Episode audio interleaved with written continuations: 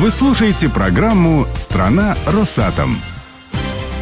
В начале августа на заседании подкомиссии ООН Россия презентует заявку на расширение границ континентального шельфа в Арктике.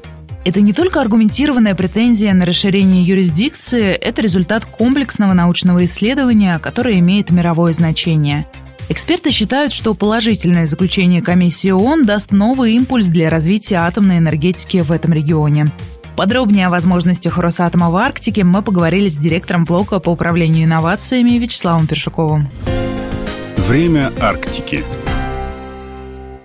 Вячеслав Александрович, сегодня можно говорить о том, что для Росатома Арктика – это одно из перспективных направлений работы?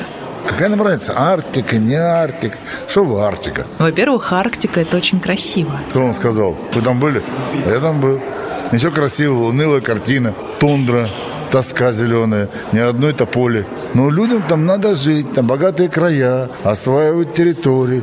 Тяжело видеть все это. И жуткая картина на Рильске. Смотришь, когда там все черное. Страшно, ну, слушай, холодно и черное. А рядом плата Путарана, которая является, наверное, самой жемчужиной на всей планете. Красот немеренных. Все очень полосато. Но Росатому же выгодно работать там. Росатому выгодно все, что приносит доход по использованию их высокотехнологичных продуктов. Технологии должны быть высокотехнологичные, то есть высокой степени сложности, чтобы никто не мог повторить. Мы должны обладать соответствующими не то что референциями, а компетенциями. И в-третьих, быть конкурентоспособным со всем остальным. Делаем же потребители. Насколько я понимаю, сейчас в Арктике возможно обеспечить э, автономность операционной деятельности. То есть э, современные технологии позволят управлять работой в Арктике на расстоянии. Мы говорим о модульных системах, которые могут работать без учета человека. Но обязательно должна быть и вахта, которая все это обслуживает в минимальном количестве. Обязательно должен быть межремонтный период. Должны быть люди, которые раз в год приезжают, смотрят. Ну, ну это же почему это одно с другим? Что управлять? Управлять там нажал кнопку, она поехала. Что думаете, много управляет дизельной станцией? Там нужно квалификация тракториста. Пришел, на кнопку нажал, ключ повернул, она поехала. И можно не возвращаться. Ну, заклинил, приехала бригада. Ну, просто загрузка на 10-15 лет, без смены активной зоны, без топлива. Включил. А дальше есть система, которая должна работать. Если предположить, что мы запустим по тест, проект станет референтным, мы будем выходить с ним а, на зарубежные, например, островные страны? А чего вас так заинтересует за рубеж? Вам не нравится такая перспектива? Но вы же сами говорите о том, что Росатому выгодно все, что приносит доход.